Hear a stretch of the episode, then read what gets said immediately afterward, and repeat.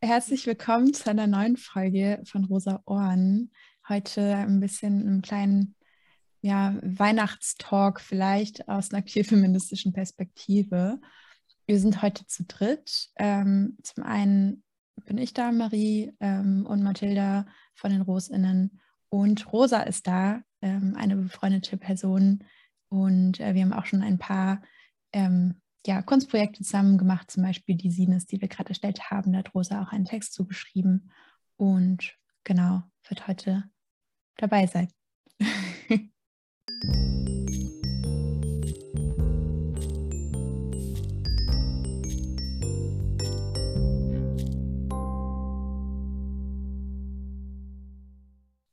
starten wir einfach mal, ähm, weil es heute so ein bisschen ja, eben um Weihnachten gehen soll, um Feiertage, um die Situation von queeren Menschen.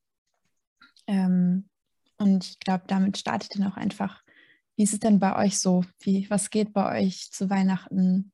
Ähm, was steht an? Wie fühlt ihr euch? Ähm, also ich fühle mich mit der Weihnachtszeit sehr gut, weil ich ein großer Weihnachtszeit-Fan bin.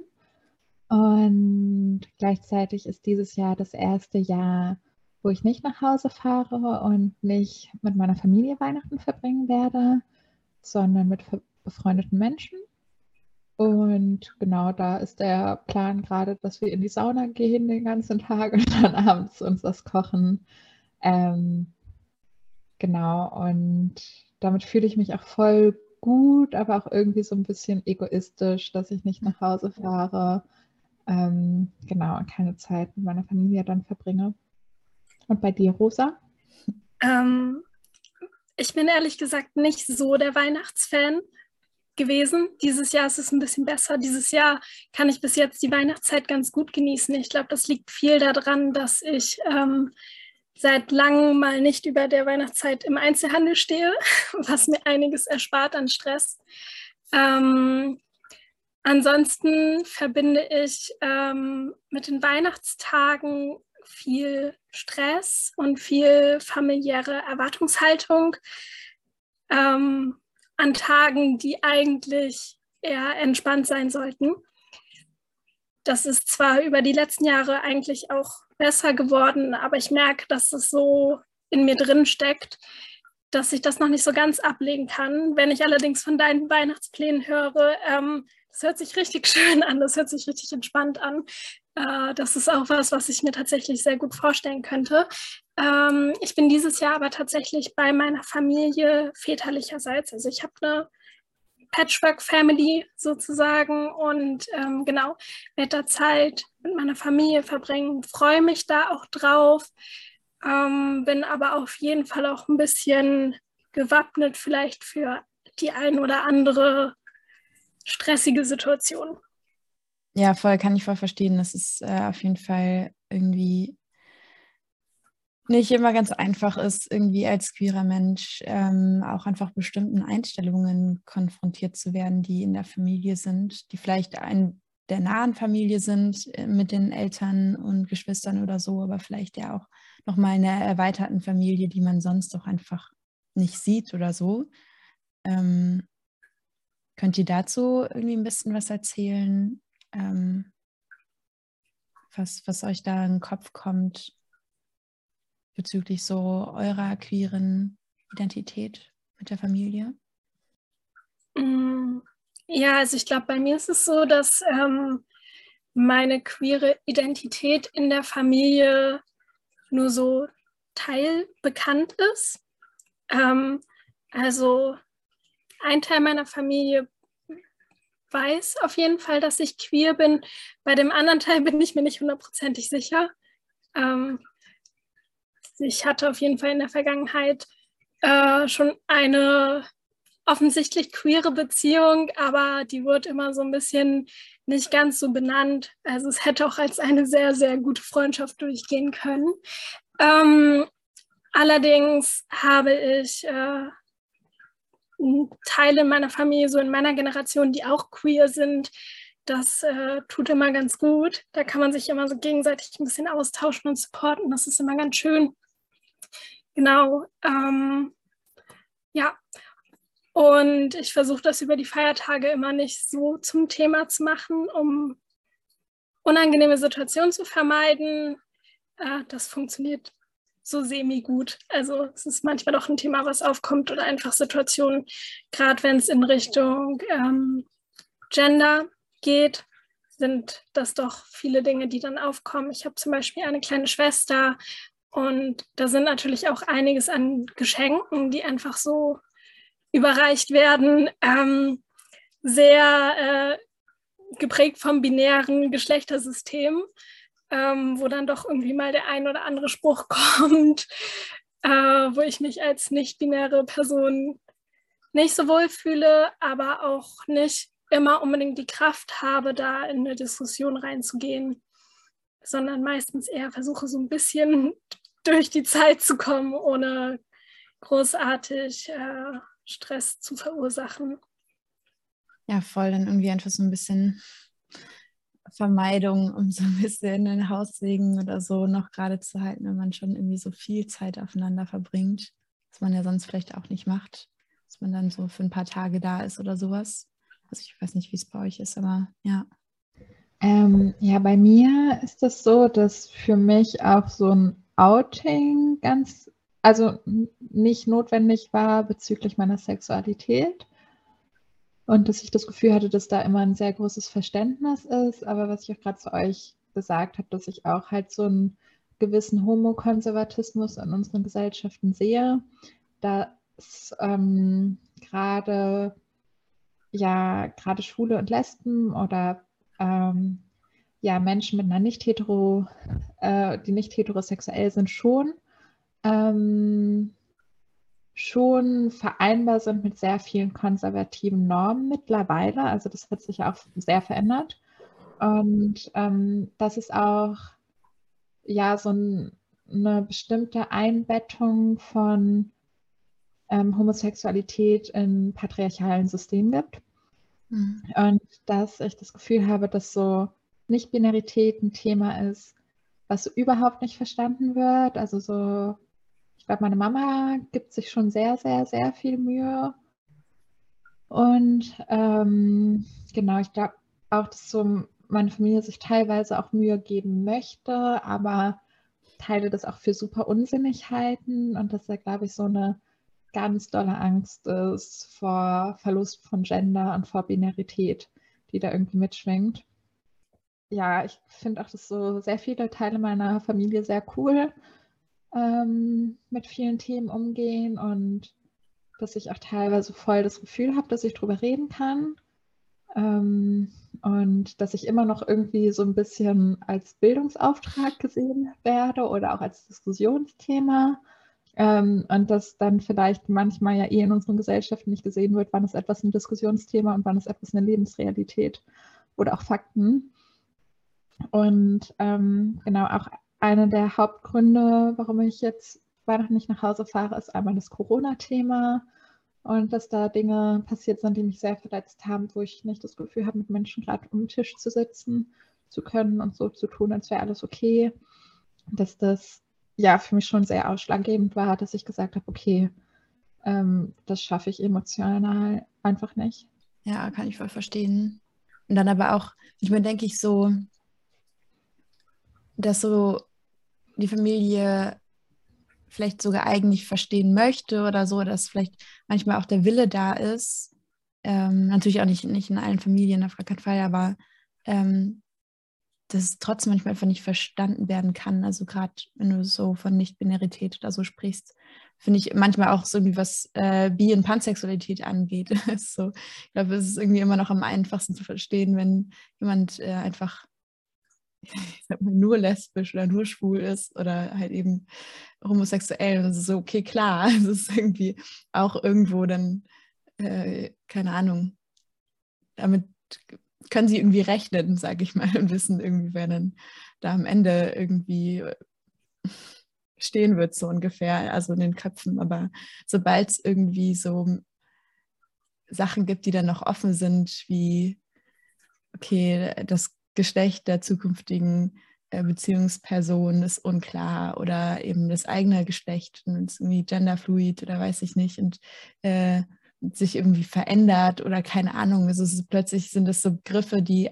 auch sprachlich allein ja schon ähm, in unserer Generation ja viel geläufiger sind oder auf jeden Fall in unserer Bubble äh, viel geläufiger sind als so dann in der Familie, in der Herkunftsfamilie, muss man vielleicht auch sagen. So. Ja. Ja, voll. Ich glaube, ähm, da treffen halt auch so super viele unterschiedliche Parteien zusammen und unterschiedliche Generationen.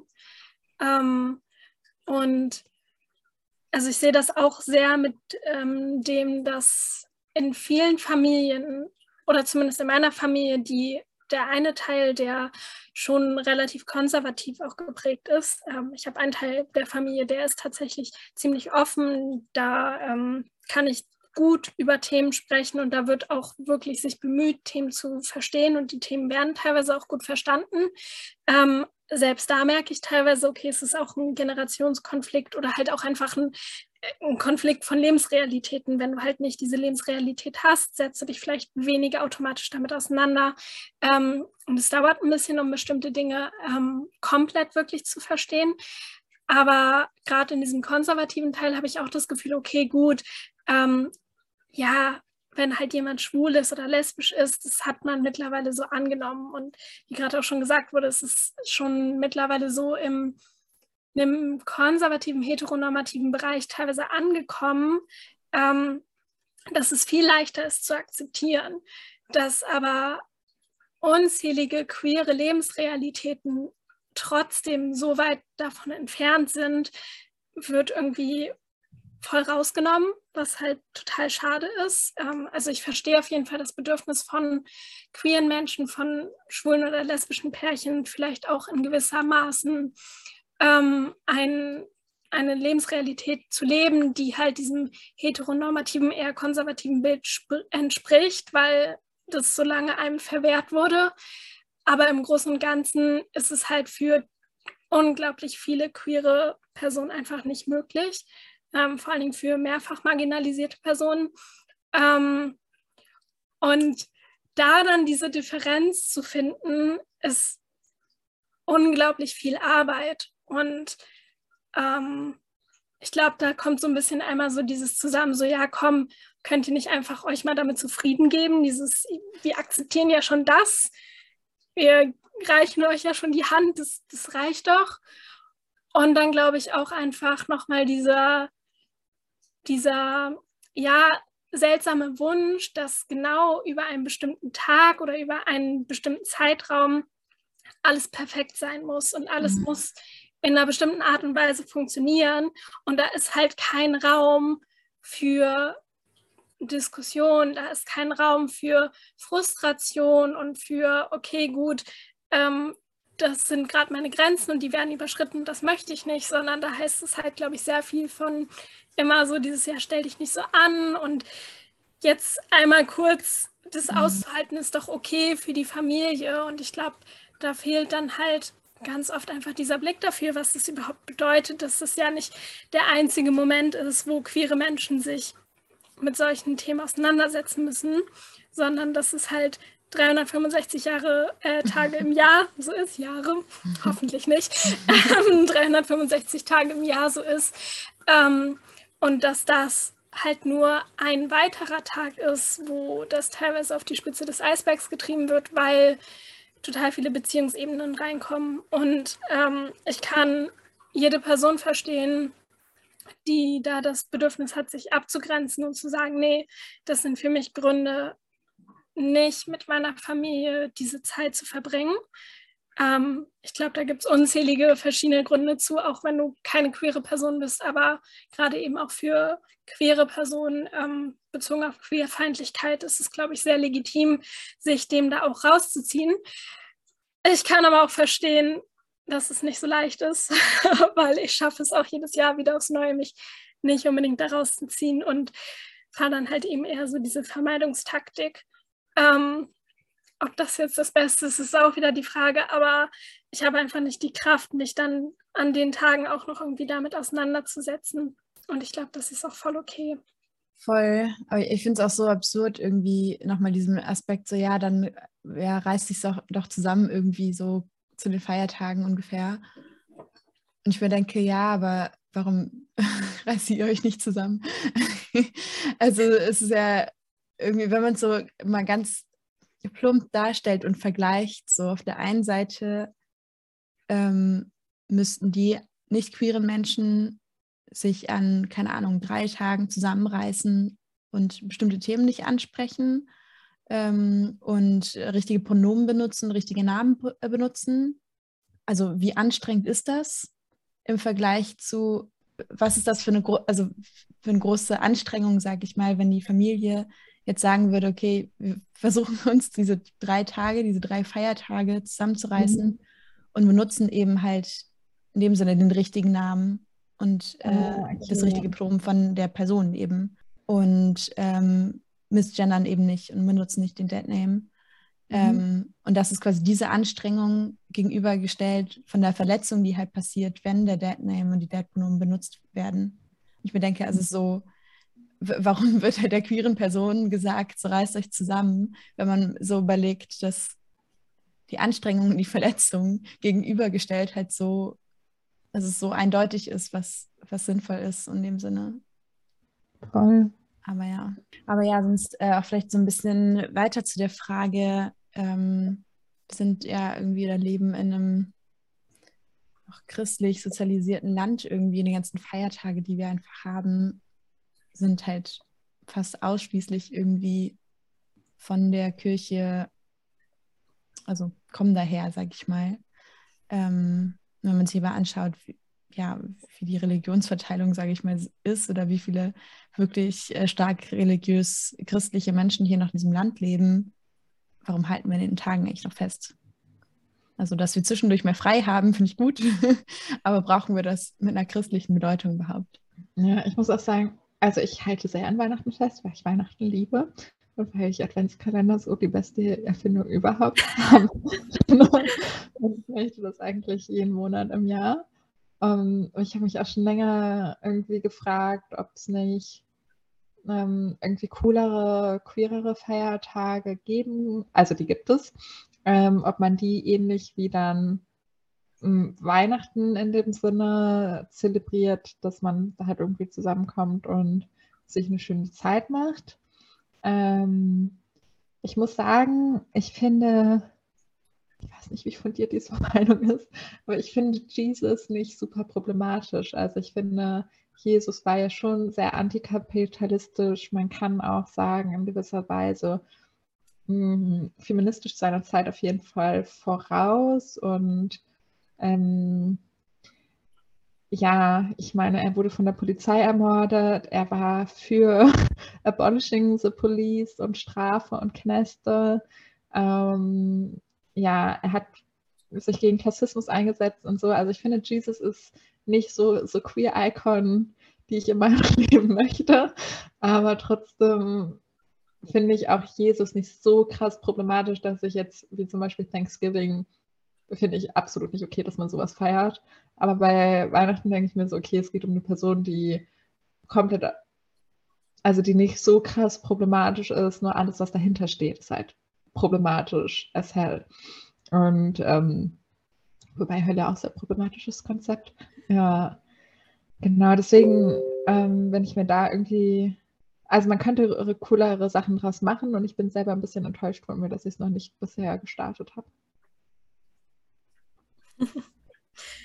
ähm, ich glaube, es ist okay, an gewissen Traditionen festzuhalten, beziehungsweise gewisse Traditionen ähm, sich eigen zu machen und weiterzuentwickeln, äh, weil ich glaube, das ist einfach was, was irgendwie zum, zu der menschlichen Gesellschaft und Sozialisation dazugehört. Ähm, ich glaube, es ist super wichtig, viele Dinge zu reflektieren und es gibt auf jeden Fall ähm, gewisse Traditionen und Feste, wie zum Beispiel Thanksgiving, die vom Kern her einfach so problematisch sind, dass es einfach nicht so viel Sinn ergeben würde, da jetzt irgendwie was anderes draus zu machen.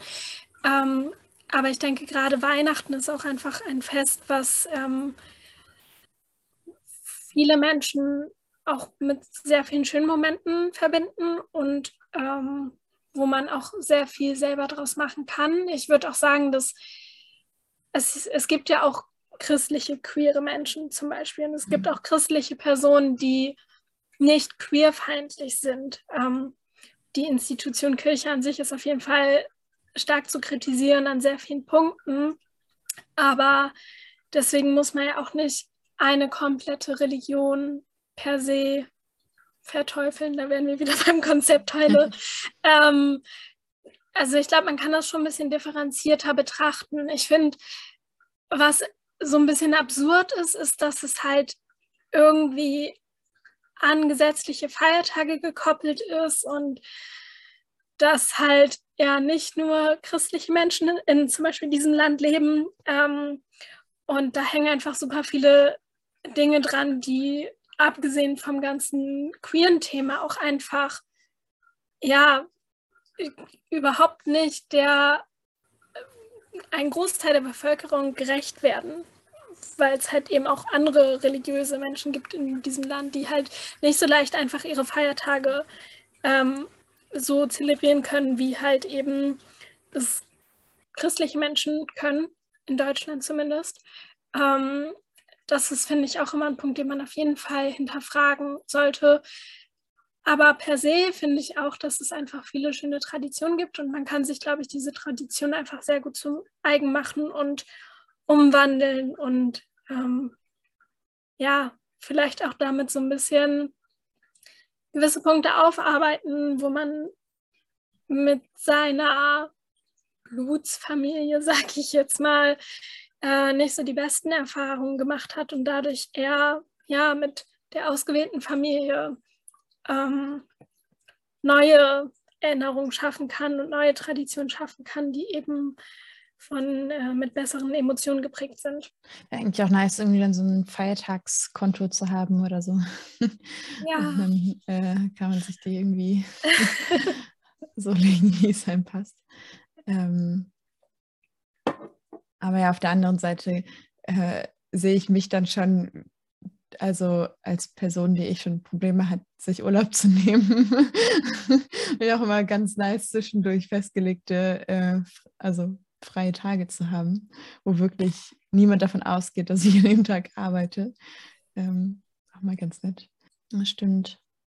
Auch ähm, vielleicht so übergehen auch mal zu den Begriffen Familie und Ehe, ähm, die ja schon auch also mindestens Ehe, auf jeden Fall, aber Familie irgendwie auch auf jeden Fall sehr christlich, also geprägt sind so äh, in Deutschland.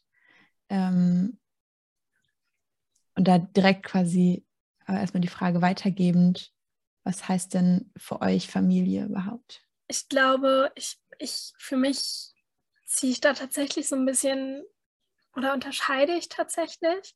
Ähm, also die Familie, in die ich sozusagen hineingeboren wurde, würde ich als meine Familie auf jeden Fall bezeichnen. Und das sind auch Menschen, die ich sehr liebe, auch trotz ähm, teilweise sehr starken ähm, Unterschieden, die da sind und auch sehr starken Emotionen, die im Raum sind, die nicht durchweg positiv sind. Ähm, aber ich finde, das ist absolut keine Bedingung für Familie. Also ähm, Verwandtschaft, ob das jetzt angeheiratet ist oder ob das jetzt ähm, genetisch ist, ähm, ist für mich überhaupt keine Bedingung für Familie. Für mich bedeutet Familie irgendwie viel mehr, dass es Menschen in meinem Leben sind, zu denen ich eine gewisse Bindung habe und ähm, mit denen ich ähm, ein gewisses Commitment eingehe, mit denen ich vielleicht einen Teil meines Lebens und meine Zukunft plane ähm, und mit denen ich dann halt dementsprechend auch über die Jahre immer wieder an Punkten komme, um so sowas wie Feiertage, Geburtstage, Dinge, die sich einfach wiederholen, ähm, immer weiter auf- und ausbauen zu können, ähm, weil man halt eben dieses Commitment hat. Das ist auch nichts, was irgendwie jetzt feststeht und sich nicht verändern kann, sondern das ist was, was sich auf jeden Fall verändern wird. Das sieht man ja auch in egal welchen Familienkonzepten, dass Menschen sterben, neue Menschen werden geboren, Menschen trennen sich, leben sich auseinander. Das gehört mit dazu, aber ich denke mal so dieses, erstmal dieser Grundkern von Personen, die mir wichtig sind, Personen, denen ich wichtig bin und wir haben auch vor, uns irgendwie in Zukunft erstmal gemeinsam weiterzusehen und gemeinsam unsere Bindung weiter aufzubauen, aufrechtzuerhalten. Das ist für mich persönlich so Familie. Das heißt, meine Freundinnen, meine WG sind ein großer Teil meiner Familie und auf jeden Fall auch ein sehr, sehr wichtiger Teil meiner Familie. Und auch dann letztendlich der Teil meiner Familie, zu dem ich gehe, mit dem ich mich über Erlebnisse in beim anderen Teil der Familie austauschen kann und Dinge auch aufarbeiten kann und die mir dann auch ähm, entsprechend sehr viel Kraft geben. Ähm, ja, ich glaube, mein Familienbegriff ist schon das Erste, was mir dann so in den Kopf kommt, so der sehr traditionelle Begriff von die Menschen, die dich, ähm, die dich großziehen und sich um dich kümmern. Und ähm, genau, dann schwingt für mich so ein bisschen dieser bedingungslose Liebe-Begriff mit rein, den ich aber so interpretiere, dass der auch bedeutet, dass Liebe vielleicht nicht vergeht und da bleiben, da bleibt, aber auch, dass man die Person sieht und wertschätzt, was bedeutet, dass du nicht jedes Verhalten von dem Menschen tolerieren kannst und möchtest. Ähm, und ähm, genau, also ich glaube, für mich ist es auch vielleicht so Lebensabschnittskreise oder Menschen, die sich gegenseitig Schutz und Vertrautheit bieten und so ein bisschen einfach versuchen, gemeinsam durch dieses unfassbar schwere Leben und System irgendwie zu kommen und ja, sich dabei halt so gut wie es geht gegenseitig unterstützen. Ähm, genau, und ich glaube auch dieses lebenslang habe ich gar nicht so in dem Familienkontext dann drin wie, glaube ich, viele andere Menschen das vielleicht auch haben. Und ich verstehe auch, dass es so sehr, sehr, sehr viel Sicherheit Menschen gibt und was sehr Vertrautes, aber natürlich auch super viel Druck, sich dann anzupassen, wenn die Lebensabschnitte sich ändern und auch sich Persönlichkeiten und Interessen und ja, sehr viel einfach ändert. Ähm, ja. Und jetzt gerade habe ich schon das Gefühl, dass so einfach eine sehr krasse Vertrautheit auch teilweise mit meiner dann biologischen Familie irgendwie da ist, weil wir einfach durch sehr, sehr viele schlimme Sachen gegangen sind und ich auch so dieses Urvertrauen habe und das Wissen, dass wenn irgendwas Schlimmes in meinem Leben passiert, dass auf jeden Fall meine Familie für mich da wäre und mich auffangen würde. Und genau, das finde ich schon richtig krass und richtig schön. Und trotzdem teile ich mehr Gemeinsamkeiten und nicht nur die Möglichkeit oder die hypothetische Möglichkeit, sondern das wirklich passiert, dass man sich auffängt, auffängt mit meiner Wahlfamilie oder mit meinen Freundinnen. Ja. Ähm, aber ja, wo ihr so darüber geredet habt, habe ich währenddessen auch irgendwie überlegt, wie ich die Frage überhaupt beantworten würde. Und ich finde es irgendwie so ganz spannend, weil ich glaube, dass sich das voll nochmal verändern wird in ein paar Jahren bei mir, der Begriff. Aber jetzt noch so als Single und kinderlose Person, ähm, ich für mich einfach schon noch mehr, ja, die Familie als meine Kernherkunftsfamilie sehe irgendwie. Ähm, die sich auch dadurch definiert, dass ich sie mir nicht ausgesucht habe. Und wo es genau dadurch irgendwie auch so mehrere Folgen hat. So auf der einen Seite ähm, weiß ich, dass wir unterschiedlicher sind, als ich jetzt mit manchen oder mit all meinen Freundinnen bin irgendwo. Ähm, klar, so dass man sich gewisse Eigenschaften dann doch teilt, ähm, ergibt irgendwie Sinn, aber auch was so Lebensrealitäten angeht. Und dann doch ähm, auch einfach so eine ganz andere Verlässlichkeit da ist. Weil ich irgendwie so weiß, oder ich es auch einfach äh, bisher mehr erlebt habe, dass Freundschaften zu Ende gegangen sind, aber halt mit meiner Familie halt nicht. Da wurde kein Kontakt abgebrochen oder so. Ähm, dementsprechend ist da eine ganz andere sichere Bindung da irgendwo manchmal. Ähm, aber ich mir eben vorstellen kann, wenn, also je, je, mehr ich mich emanzipiere bei der Familie, desto eher wird, glaube ich, der Familienbegriff auch nochmal aufgelockert werden. Ähm, ja. Aber weswegen ich das auch gefragt habe, ähm, ist einfach noch so ein bisschen auf diesen Punkt zurückzukommen, der, den es auch letztes Jahr voll gab. Ähm, genau zu dieser Zeit, als es auch so schlimm war mit Corona die ganzen Zahlen hochgingen und ähm, dann in manchen Bundesländern, wie auch zum Beispiel in Bremen, es dann Sonderregelungen gab für Familien und wurde definiert quasi, welche Familienmitglieder dazugehören. Keine Ahnung, war dann Mutter, Vater, Schwester, Bruder, Ehemann, Ehefrau oder sowas, keine Ahnung. Auch schön äh, natürlich nur gegenderte Begriffe. Ähm, und das war's. Oder vielleicht Großeltern, weiß ich nicht. Also wie absurd das ist. Also zum einen kann es sein, dass ich mit meiner Tante viel enger bin, so, weil ich vielleicht auch mit ihr mehr aufgewachsen bin oder keine Ahnung. Ähm, auf der anderen Seite kann es sein, dass ich äh, ja, eine, eine Wahlfamilie habe, mit der ich viel lieber eben Weihnachten verbringen möchte, als irgendwie mit meiner Herkunftsfamilie. Und plötzlich muss ich das da dann aber auf zwei Personen reduzieren oder keine Ahnung, oder auf einen Haushalt. Ähm, während äh, irgendwie bei der anderen Familie es dann irgendwie zehn Haushalte maximal sein konnten oder keine Ahnung. Also es ist ja einfach auch einfach direkt diskriminierend. so. Und ich finde, da war der Diskurs darüber viel zu leise. Man, ja.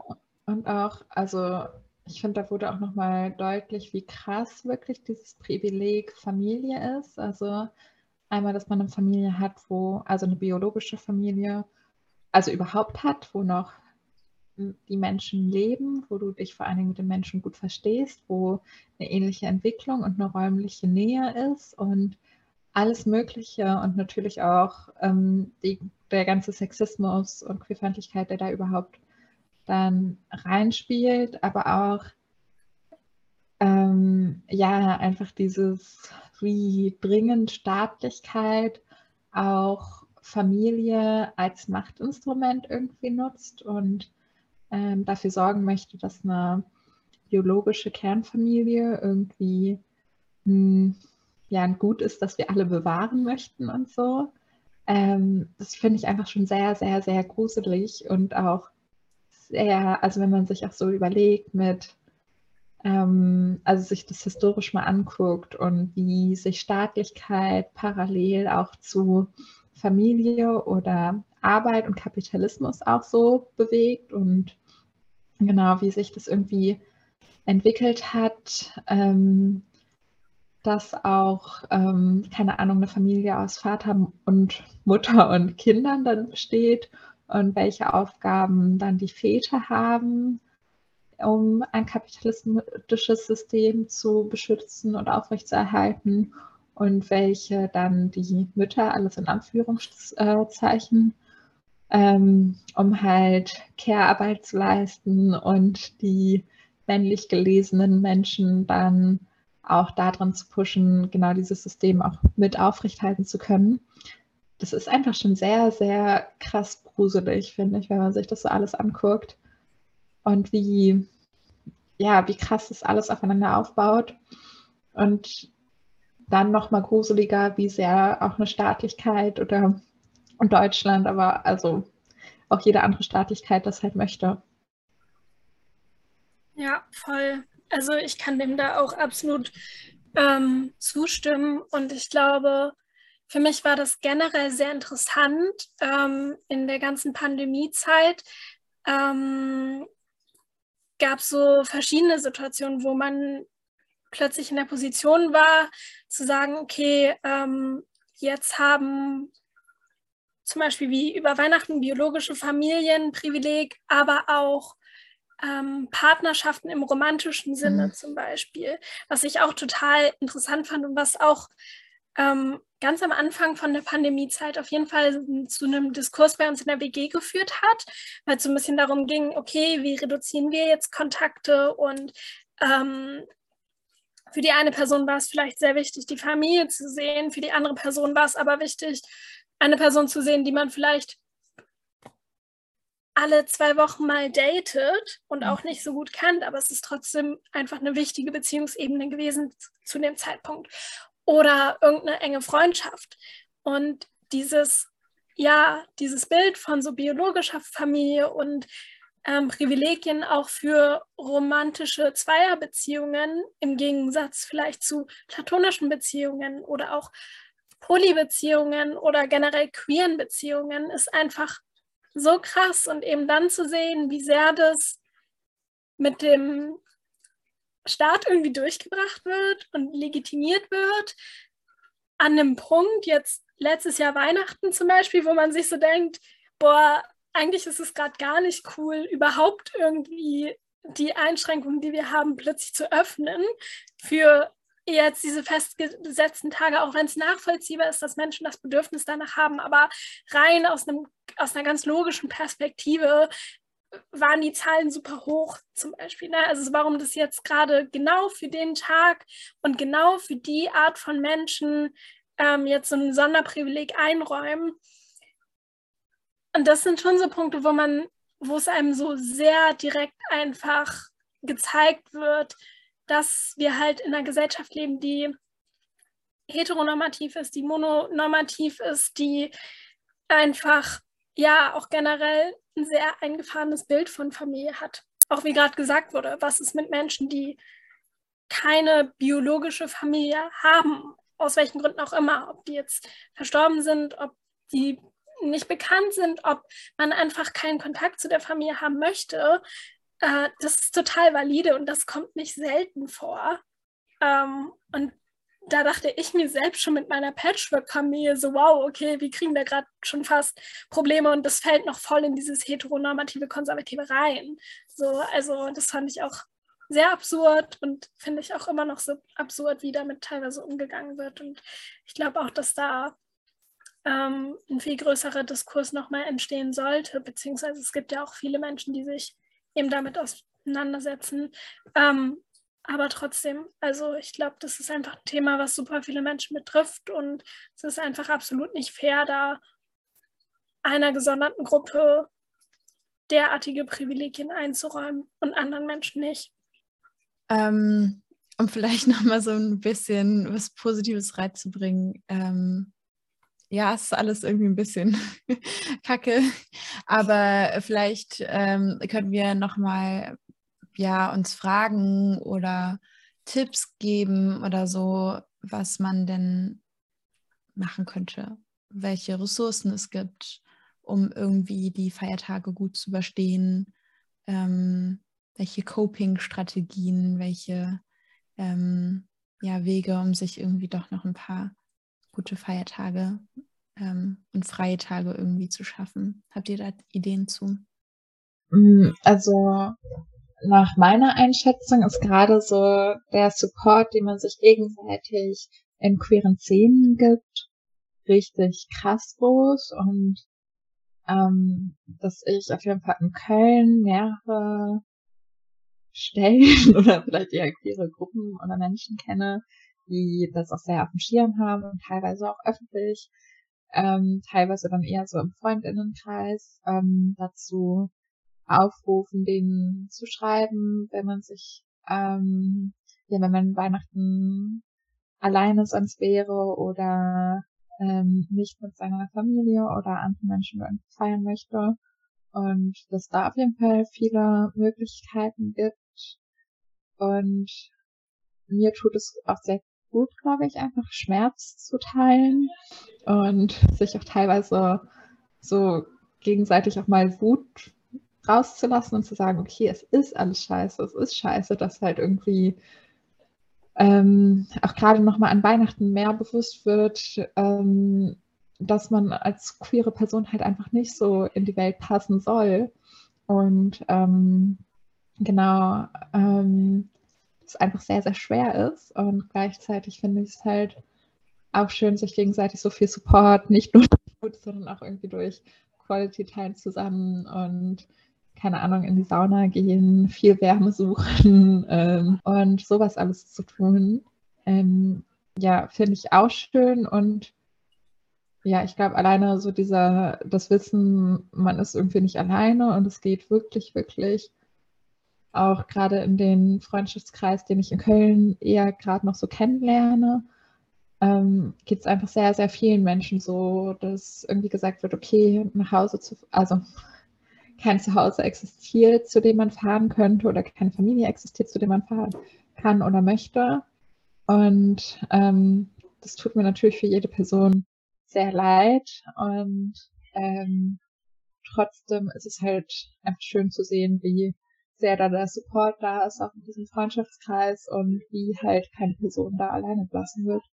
Ja, ich kann auch sehr viel damit verbinden mit dem, was du meintest, im Sinne von einfach mal auch so ein bisschen die Wut und den Frust rauslassen. Ähm, also Marie und ich sind da auch in einer Gruppe, wo wir auch gesagt haben, okay, nach den Feiertagen brauchen wir ein Sondertreffen, ob das jetzt online oder vor Ort ist, wo wir einfach mal alle unseren Frust rauslassen können und ohne das jetzt großartig zu reflektieren, einfach nur mal Frust vom Herzen reden und rauslassen und Leute sitzen haben, die so sind und die sagen so, yo, war eine scheiß Situation, sorry, dass du das durchleben musstest, kann ich nachvollziehen, dass es blöd für dich war. Ich glaube, das kann auch unglaublich viel bringen, weil eben gerade Weihnachten so viel damit in Verbindung steht, dass alles friedlich ist, alles besinnlich, alle verstehen sich, alle lieben sich. Und ich glaube, dass so Wut und negative Gefühle generell werden auch so stark teilweise unterdrückt, ähm, was total ungesund ist, was dann eher noch mehr dazu führt, dass halt kein Raum ist für irgendwie Besinnlichkeit. Ähm, und deswegen glaube ich, ist das total wichtig und dann gleichzeitig auch, wenn man mit Menschen, die er nachvollziehen kann, dann halt vielleicht auch noch schöne Aktivitäten teilt, um es so ein bisschen, ja, um dann eben auch ein paar schöne positive Erfahrungen machen zu können, ist, glaube ich, auch ganz gut. Und ähm, bei mir persönlich ist es so, mir hilft das immer, dass ich ja, also ich weiß, dieser Tag ist da und ich weiß, die Situation kommt auf mich zu und ich weiß natürlich jetzt nicht, wird es vielleicht doch total entspannt, das gibt es auch teilweise, oder wird es halt vielleicht doch besonders stressig, das kann ich nicht so genau sagen, aber ich weiß auf jeden Fall, es wird mir so oder so Energie ziehen. Und deswegen versuche ich das schon so zu planen, dass ich halt danach ein bisschen Raum für mich habe oder danach ähm, mit Leuten in Kontakt trete, wo ich weiß, okay, da kann ich mich jetzt austauschen. Also das so ein bisschen im Kopf zu haben, um so dem so ein bisschen, ja, so ein bisschen Nachsorge zu haben für dieses ganze Erlebte. Das ist für mich immer total wichtig. Ähm, und dann vielleicht doch an manchen Stellen nochmal eine klarere Grenze setzen und zu sagen, okay, ich komme jetzt zum Beispiel Heiligabend, aber erster, zweiter Weihnachtstag nicht. Punkt. da habe ich anderes vor, nämlich mich von Heiligabend zu erholen. Oder äh, mit meinen Freundinnen schöne Dinge zu machen oder einfach nur alleine im Bett zu chillen und die ganze Zeit Schokolade zu essen, whatever, egal was, da halt eben auch zu sagen, so, ey, das ist total okay. Ähm, und es ist auch okay, die Tage vielleicht auch lieber alleine verbringen zu wollen oder halt mit Menschen, die jetzt nicht im klassischen Sinne zur Familie zählen. Und es kann natürlich gut sein, dass bestimmte Personen davon enttäuscht sein werden und vielleicht auch verletzt sein werden, aber auch das ist im gewissen Rahmen absolut okay, wenn es halt einfach um eigene Grenzen geht, die sonst überschritten werden. Und ich glaube, das ist immer ganz, ganz wichtig, sich das jedes Jahr aufs Neue bewusst zu machen. Voll, ihr sagt da irgendwie voll die wichtigen Sachen und also witzigerweise auch irgendwie wieder passend zu meinen letzten zwei Tagen gewesen. Zum einen, ähm, äh, genau, war gestern ein Vortrag von Kiana Gafarisat, äh, mega toll, mega toller Vortrag gewesen wo es um Rassismus im Kontext der Psychotherapie ging. Ähm, und da ging es letztendlich auch noch um Wut, um Wut äußern und heute auch in der Recherche für meine Masterarbeit eben auch, ähm, wie wichtig es ist, wütend zu sein, ähm, im Kontext von Diskriminierung und auch, also wie ähm, handlungsfördernd irgendwie auch diese Wut ähm, ist, weil es irgendwie nach, nach außen geht, sage ich mal. Und ja, auf der anderen Seite genau dieses äh, darauf achten, was einem gut tut, ne? Und ja, eben das, was ihr gesagt habt, dass es auch ja völlig okay ist, Nein zu der Herkunftsfamilie zu sagen. So, man ist nicht verpflichtet, so wenn es einem nicht gut tut. Okay, dann ähm, würde ich sagen, neigen wir uns dem Ende. Es sei denn, ähm, ich habe noch, oder vielleicht habt ihr noch Abschlussworte, wollt ihr noch etwas äh, sagen? Ähm, genau, was ich noch sagen wollte, ist, ähm, dass mir gerade auffällt, dass wir sehr viel über Weihnachten geredet haben und nicht so über Feiertage. Was natürlich auch daher rührt, dass wir christlich sozialisiert sind oder wie C-Deutsche, also meist christlich sozialisiert. Und ähm, genau, ich auch irgendwie es schwer nochmal finde, irgendwie dann über andere Feiertage zu reden, als halt die christlichen. Ähm, aber auch wenn man sich so anguckt, ich weiß gar nicht so, ich glaube vom 8., 18. November bis irgendwie 1. oder so Januar sind halt irgendwie über 50 Feiertage ähm, in verschiedenen Religionen.